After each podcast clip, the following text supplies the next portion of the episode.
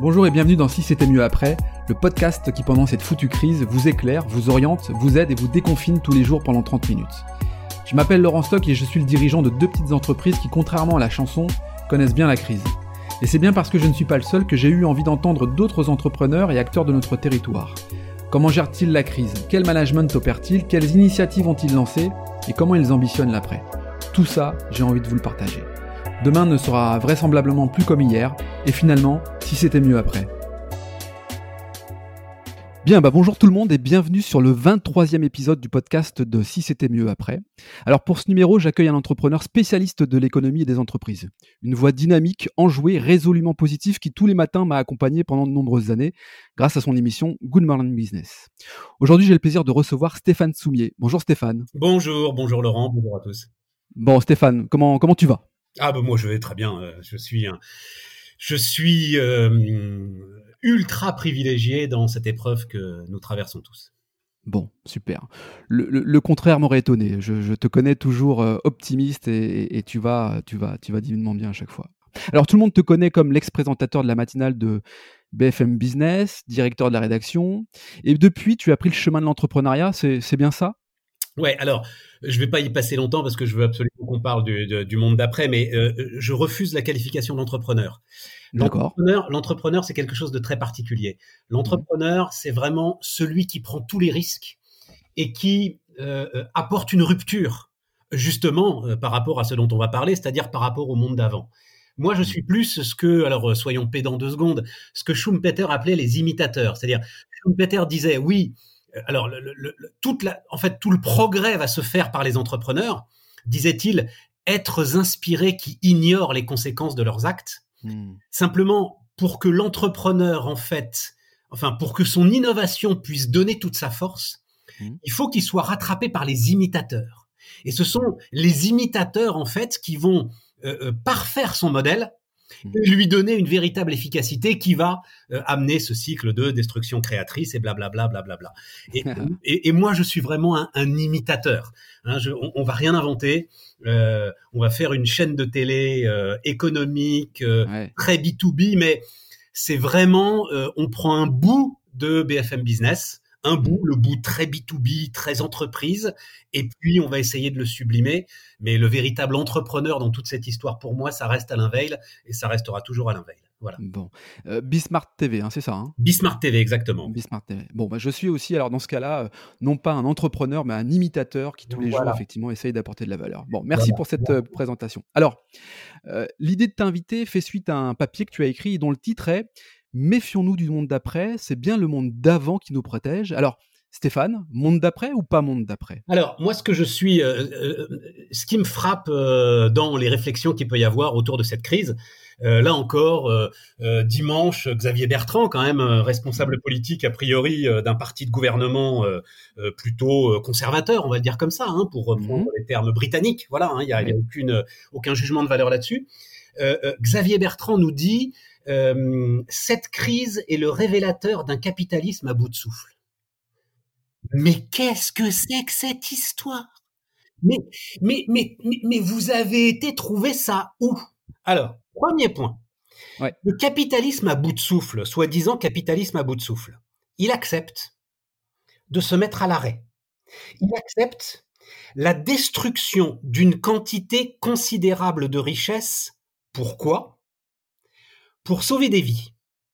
Et là, si on, prend des propos, euh, euh, soyons euh, absolument cyniques, hein, soyons cliniques, voilà, pour sauver les vies de ceux qui ne lui sont d'aucune utilité dans le processus de création de richesse. Ce système capitaliste oni, sans conscience, sans valeur, est en train aujourd'hui de prendre le risque de se détruire pour sauver ceux qui, en tout état de cause, ne lui apporteront plus rien. Il faut avoir ça comme, euh, comme, euh, comme, comme présupposé de base. Et je termine. Et il est cette, ce processus de destruction de richesse unique dans l'histoire, parce qu'il est volontaire. Mmh. Ce processus de destruction de richesse est soutenu par les deux éléments, les deux acteurs qui sont en fait ceux qui sont les plus rejetés par l'ensemble de ceux qui, euh, euh, à longueur de journée, euh, nous bassinent avec leurs valeurs, mmh. j'ai nommé la finance et la grande distribution. Mmh. Ce sont ces deux acteurs, la puissance, la profondeur et l'efficacité de ces deux acteurs. La finance, parce qu'elle elle va nous permettre de nous endetter, mais dans des proportions qu'on n'a encore jamais connues, et on va gérer cet endettement. Et la grande distribution, ben, on le constate tous aujourd'hui. Alors, quand je dis la grande distribution, je mets derrière l'ensemble de la filière agro-industrielle alimentaire, qui a fait preuve, mais d'une réactivité, d'une agilité, mais il faut se rendre compte de ce qui se passe. Hein, quand, euh, je le dis comme ça très rapidement, et puis ensuite je, euh, j'en finirai avec ce monologue, mais quand euh, une boîte comme Lactalis, mmh à un moment, modifie l'ensemble de ses chaînes de fabrication, parce que vous avez plus envie de manger du petit fromage de chèvre, mais vous avez besoin de gruyère râpée à mettre dans les pâtes, mmh faut se rendre compte de ce que ça implique en termes de, de logistique de industrielle et de logistique de l'ensemble des équipes. Et ils l'ont fait. Voilà. Et donc, je voudrais être sûr que le monde d'après qu'on veut nous construire sera capable de réagir avec autant d'efficacité dans la prochaine catastrophe. Donc, toi, tu dis, euh, le système d'aujourd'hui nous permet quand même de maintenir l'état de santé financière de nos entreprises, des collaborateurs des entreprises, et également de soutenir ou d'aider en tout cas nos vieux, c'est peut-être comme ça qu'il faut les appeler, qui sont d'un point de vue capitalistique euh, pas forcément euh, pas très utile ah à bah, générer du, C'est même un, vieux, c'est même de la destruction de capital d'une certaine manière, mais si on pousse la, logique cynique jusqu'au bout. Hein. Mais évidemment, euh, chacun comprend bien que c'est une logique cynique qui n'a pas de sens évidemment, parce qu'on sera tous vieux un jour. En tout cas, on, on souhaite être le, non, le, plus, vieux possible. enfin, euh, ceux qui aiment leurs anciens ont envie qu'ils restent près d'eux, donc il n'y a aucun problème avec ça, bien sûr. Et par ailleurs, tu dis également, finalement, le monde euh, de l'agroalimentaire a su se mettre, a su être au rendez-vous pour finalement euh, alimenter finalement les Français qui avaient besoin de produits euh, différents, qui effectivement le crottin de chèvre, mais plutôt euh, du, gruyère qui est un produit de base. C'est très spectaculaire. Alors, est-ce que tu sais par exemple que la demande de pain de mie a été multipliée par 4 non, mais enfin c'est fou parce que lors des, premières semaines, il n'y en avait pas pendant trois semaines dans les rayons. Ben oui, il est arrivé et une demande multipliée par 4 mmh. du pain de mie en tranche. Il se trouve qu'en plus, je m'étais parce que euh, Harris, par exemple, on, ça va, on, a le droit de, parler des marques. Hein. Oui, oui, oui, Harris a, un outil industriel euh, assez puissant euh, en France aujourd'hui, et, notamment sur un truc qui m'avait fasciné, qui est le pain de mie sans croûte, parce que c'est assez fascinant quand même le pain de mie sans croûte. Hein. il faut comprendre que c'est des machines quand même qui coupent la croûte. Il y a, de la croûte, tu comprends? Et donc, enfin, tout ça, ça implique quand même une masse de transformation dans un temps record qui euh, est très spectaculaire. Ça, ça veut dire quoi? Mais, derrière, c'est encore plus important en fait. Pourquoi est-ce que tout à coup, il y a eu cette demande sur ces produits?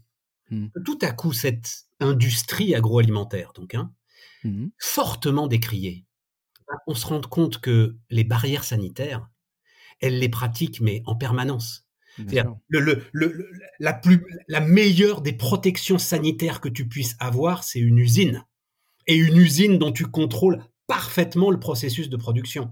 Donc ça c'est peut-être une leçon à retenir.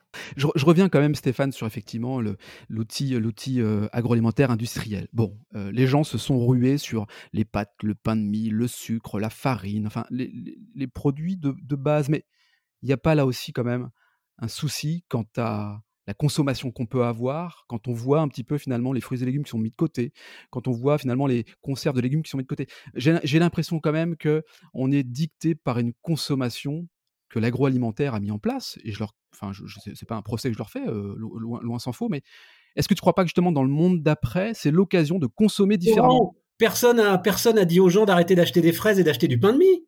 Ils l'ont fait. Eh ben, donc ils ont plus de libre arbitre alors. Si, si, si, si. enfin, du moins, c'est une réflexion qui m'amène à me projeter. Simplement que tu es dans un, moment. Alors, en plus, les chiffres sont très spectaculaires, mais c'est vrai que pour la première semaine, tu es dans un moment de panique. Dans un moment de panique, tu vas vers les valeurs sûres. C'est sûr. Bon, ben voilà.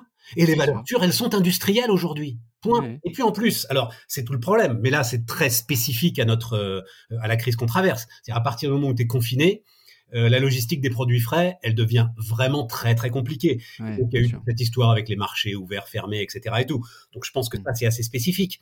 Mais derrière, non, qu'on vienne pas me dire que aujourd'hui chacun de nos actes sont euh, dictés par le grand capital et la grande distribution. Non, fini ça quand même. Enfin, c'était nos parents dans les années 60 qui pensaient ça encore. Donc, non. Mais Laurent, si ça, parce que le, temps tourne assez vite, moi, je, voudrais surtout insister Alors, finance. Vas-y. Tu peux me le permettre. Parce que ce qui va se passer là, euh, donc, en gros, et, là, les chiffres sont intéressants. Hein, euh, on va dire avant 2008, mmh. on est sur un an. Alors, ça va être en comparaison par rapport à la richesse produite. Hein. C'est alors c'est une comparaison qui euh, est discutée, mais c'est juste pour être simple pour avoir des ordres de grandeur. Donc avant 2008, on est sur un endettement mondial qui est à peu près, allez, on va dire comme ça à la louche, 150% de la richesse produite. Une fois et demie la richesse produite, donc c'est l'endettement mondial. OK. Et on passe avec la crise de 2008-2009 plus crise des dettes souveraines à à peu près 250%. 250%, 320% si on intègre le, la dette du secteur financier, mais qui elle est très particulière. Bon, mmh et on a encaissé ce choc. Pour vous donner une idée, à la sortie de la Deuxième Guerre mondiale, on est à 130-140%. Euh, Donc ça veut dire 2008-2009, déjà, on vient quasiment de faire une guerre sans avoir fait de guerre, mais on a fait une guerre financière. Et bien là, on va en encaisser un deuxième, à peu près comparable. Et donc, on va peut-être monter, on verra bien, mais il y a 8000 milliards de dollars de plans de relance qui ont été lancés par les gouvernements partout dans le monde. 8000 milliards de dollars on va peut-être passer à 320, 350% d'endettement euh, mondial. Et la finance puissante, profonde, efficace va le digérer tout ça. C'est ça qui est très très important. Et je voudrais juste que euh, tous ceux qui ont des doutes sur le système financier, la banque, euh, l'ensemble de ces mots qui sont aujourd'hui autant d'anathèmes, réfléchissent bien à ça quand même, à ce que ça permet. Hein à la solidité que ça permet et à la visibilité que ça donne à l'ensemble des agents économiques. Donc toi, là, tu es, sur un message plutôt rassurant en disant le monde de la finance va s'en remettre, peut-être difficilement, mais va s'en remettre. Il n'y a pas de scénario noir quant à une finance qui se casse la, casse la gueule. Si, là, j'en sais rien, si tu veux. Là, pour l'instant, euh, pour l'instant, tout est sous contrôle. C'est tout ce que tu peux dire. C'est-à-dire, mmh. est obligé de dire, je date là, euh, euh, quel jour on est, voilà, on enregistre ça, on peut dire quel jour on enregistre ça, hein, Laurent On est le 20, euh, le 20 avril. On est le 20 avril, le 20 avril, tout est sous contrôle. Et il y a encore de la marge. grâce aux banques centrales. Mais pour que les banques centrales impriment l'ensemble du papier qu'elles impriment, hein, on va le dire comme ça, pour être, mmh. bah, il faut derrière que le secteur financier et l'ensemble du secteur financier l'acceptent il faut que tout ça soit quand même assez fluide, qu'il y ait assez de profondeur pour que tout ça continue à tourner. Pour l'instant, euh, c'est le ça tient. Voilà. Ça tient. Le 11 mai, on sort du déconfinement. Les choses ne vont pas rentrer dans l'ordre du jour au lendemain. Si toutefois elles devaient rentrer un jour dans l'ordre, on n'en sait rien. Euh, il y a quand même l'économie euh, réelle de, du restaurateur. J'entendais dire, je crois même c'est toi qui le relayais sur ton fil Twitter, que un quart, un quart des restaurateurs resterait rideau fermé une fois qu'ils auraient la possibilité d'ouvrir. Bon, ça, c'est un secteur d'activité parmi tant d'autres. Le secteur d'activité du service, pareil, ça, risque d'être compliqué. C'est quoi ta vision par rapport à cela après là? Oh, Franchement, alors, je, j'en sais rien. Alors vraiment là, il faut être, faut être franc, j'en sais rien. regarde, c'est, absolument passionnant ce que racontait Sébastien Bazin, le, patron d'Accor. donc Accor, là encore, vous avez quand même la puissance d'un groupe qui est capable de résister. Alors on verra dans quel, comment ils en sortiront, mais à deux mm. mois d'arrêt d'activité totale. Enfin, quand même un truc de dingue. Bon. Mais euh, il y avait cette histoire de, euh, dans le cadre du déconfinement, euh, ceux qui seraient positifs mais sans symptômes vraiment graves, etc. et tout, iraient passer leur quarantaine ou leur quatorzaine ou leur je sais pas quoi dans mm. des hôtels accords, des hôtels ibis, blablabla. Oui, mais il faut pas qu'ensuite, et c'est là où les propriétaires d'hôtels sont vachement réticents, parce que si ton hôtel à un moment il devient célèbre d'une manière ou d'une autre comme ayant abrité des malades euh, du Covid, ça va devenir mon Dieu l'hôtel du Covid et plus personne n'y va une fois. Eh Donc il faut avancer là-dedans. Alors c'est une expression que j'utilisais souvent et que j'aime beaucoup, comme les hérissons font l'amour. Tu sais comment les hérissons font l'amour, Laurent? Non, mais ça m'intéresse. Par contre, vas-y. Avec d'infinies précautions. Eh. Voilà. Il faut avancer là-dedans avec d'infinies précautions. Hmm. On le voit bien, et c'est en ça où, alors, le, tout ce qui est aujourd'hui, d'ailleurs, je n'en peux plus de lire des procès de l'action publique euh, à longueur de journée. Euh, pour le coup, citons euh, un philosophe moderne, maintenant déclassé, mais qui a eu son heure de gloire et qui s'appelle Jean-François Copé. Hmm. J'aimerais bien vous y voir, disait Jean-François Copé. Donc, tous les jours, vous avez une information qui dément l'une des certitudes que vous aviez la veille. Voilà. et, vous, et vous devez gérer avec ça un pays de 66 millions d'habitants. Mais enfin, on, peut leur laisser un petit peu le droit de, d'aller à droite puis d'aller à gauche, euh, de faire des demi-tours, euh, d'avancer très vite, et puis à un moment euh, de prendre un chemin qu'on croyait salutaire et qui se révèle une impasse. Enfin, bon Dieu, c'est comme ça que ça doit marcher. Heureusement d'ailleurs que c'est comme ça que ça marche, parce que eux aussi sont obligés de démontrer une certaine agilité. Voilà. Il est vrai que la, critique est extrêmement facile et omniprésente. Alors, est-ce que c'est un phénomène français ou pas? Parfois, on peut, se, on peut se poser la question. J'en sais rien, j'en sais rien, mais c'est vrai que c'est c'est vrai que c'est c'est usant, je pense, mm. à un moment. Enfin, je, crois qu'en plus ça use le moral des gens euh, de, sans arrêt voir partout. Maintenant, ces commentaires sur euh, on est les plus nuls, sans arrêt ça revient. C'est insupportable. C'est insupportable. dans le monde de, demain, nos jeunes d'aujourd'hui, euh, nos jeunes d'aujourd'hui, est-ce que, est-ce que euh, imiter ou, être entrepreneur Donc, euh, je peux t'en parler si tu veux. Pardon, je t'ai pas entendu. J'en ai quatre à la maison là. Donc... Ah, t'en as quatre à la maison. Ah ouais, voilà. ouais. Bah, les jeunes, justement, les, jeunes d'aujourd'hui, la prise de risque, l'avenir.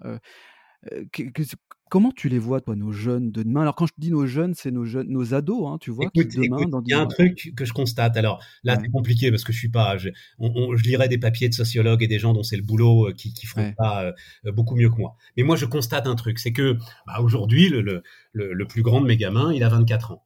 Ça veut dire qu'en fait, euh, il a commencé à réfléchir à son avenir professionnel aux alentours de 2008. Voilà.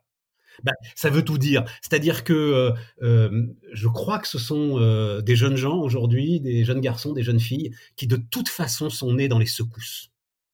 leur monde est un monde de secousses. Et, et je pense qu'ils vont traverser ça, enfin je l'espère, avec beaucoup plus de force que nous on aurait pu le que nous on aurait pu le traverser. alors moi je suis vieux, hein, la, grosse crise que j'ai connue, les deux, les deux vraies grosses crises que j'ai connues, c'était un petit peu tout ce qui s'est tourné au début des, des, années 80 et puis surtout euh, celle de 93.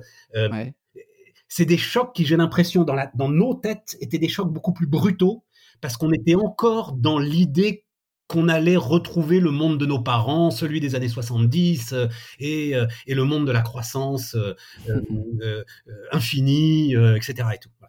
Eux, ils ont parfaitement, enfin, c'est même inimaginable. C'est pas leur monde, c'est pas leur vie. Euh, leur vie et leur monde, il est beaucoup plus fracturé. Et, bon, voilà. Alors, euh, j'espère d'ailleurs que ça donne beaucoup plus de solidarité euh, face à ces fractures. Mais enfin, en tout cas, vu de ma toute petite fenêtre, c'est un petit peu mmh comme ça qu'ils réfléchissent. Ok, moi je pense que les, jeunes ont un rôle à jouer. Les jeunes sont effectivement peut-être sur une, projection différente de notre point de vue. Je ne sais pas trop, mais c'est intéressant de voir que euh, moi j'ai des ados aussi à la maison.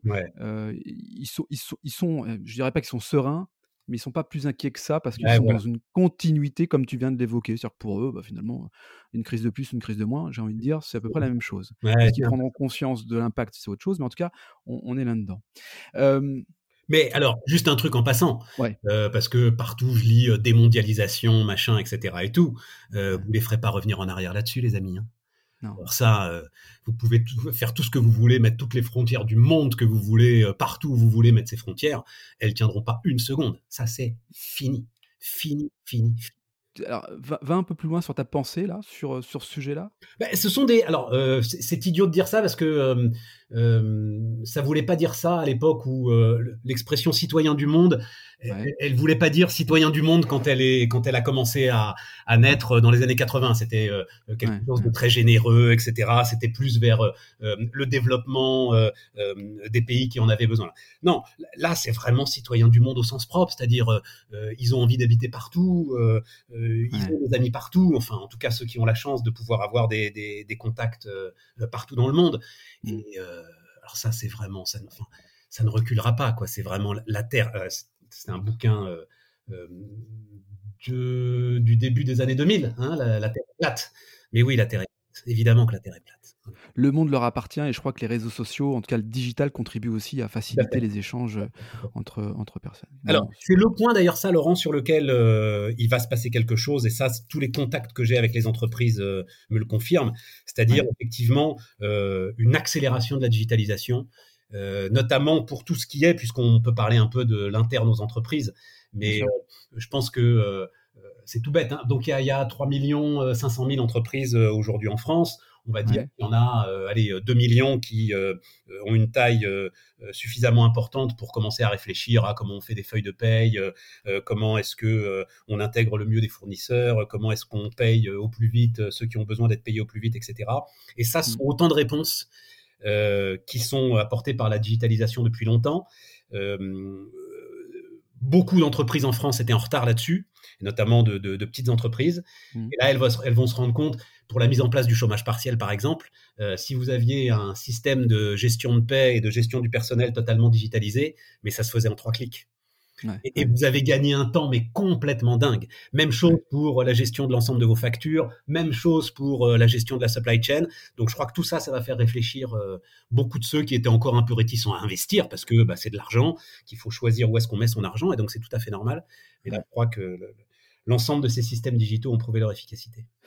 La transformation digitale en, marche forcée, quoi. Ouais, on, est, on, est, on est là. D'ailleurs, toi, tu, utilises des outils ah bah moi, je, suis, moi, je suis mis en... si tu veux, tu sais, il se passe un truc hein, quand tu. Moi, j'ai travaillé que dans des grands groupes. Hein, j'ai travaillé d'abord euh, pour Europe 1 et puis ensuite, euh, alors euh, Next Radio TV, c'était pas un grand groupe, mais c'était quand même une grosse structure avec RTC. Puis quand il y a eu Altis, là, je vous en parle même pas. Donc Next Radio racheté par Altis. Et donc en fait, bah, les fonctions support te, soutiennent finalement. Et donc quand tu mmh. viens entrepreneur à ton compte avec trois associés et qu'il faut qu'on lance une boîte, je peux te dire que tu te mets en digitalisation très, très, très accélérée. Donc euh, voilà, j'ai découvert euh, toutes ces petites choses, euh, de WhatsApp à Zoom, voilà, avec un bon. grand plaisir. Bon, bah super, super. Stéphane, on arrive au, bout de cette, cette émission. Ouais. je, vais te laisser le, mot de la fin, hein, comme traditionnellement. Qu'est-ce que tu as à nous dire? Qu'est-ce que tu aimerais nous dire? Et voilà, d'un point de vue positif, c'est quoi tes, derniers propos? Le, Moi, enfin, c'est ce que c'est ce que je disais tout à l'heure, c'est-à-dire, euh, euh, je ne comprends pas, mais vraiment, hein, je ne comprends pas comment est-ce qu'on peut de cette crise sanitaire amener une conclusion qui est une conclusion économique et sociale. Hmm. Comment est-ce qu'on peut passer Où est le chemin d'un virus euh, à euh, le capitalisme, euh, qu'est-ce qu'il dit Xavier Bertrand? Le capitalisme est à bout de souffle. Hmm. Et bon, ben, je vais pas me répéter, mais j'ai la conviction, bien au contraire, qu'on va expérimenter en fait les ressources considérables de ce système. Voilà. Très bien, Stéphane. Bah, écoute, je te, je te remercie d'avoir euh, participé à ce podcast. Si c'était mieux après, euh, ça m'a fait plaisir de t'avoir sur, sur, cette émission. la réponse, si c'était mieux après, essayons déjà de faire aussi bien qu'avant. Hein. Très bien. Et puis ensuite, on verra comment on et comment on améliore les choses. Bon, très bien. Merci en tout cas d'avoir participé à ce, à ce podcast. Avec plaisir. Quant à nous, on se retrouve euh, dès demain pour un nouvel épisode. D'ici là, prenez soin de vous, je vous embrasse et à très bientôt.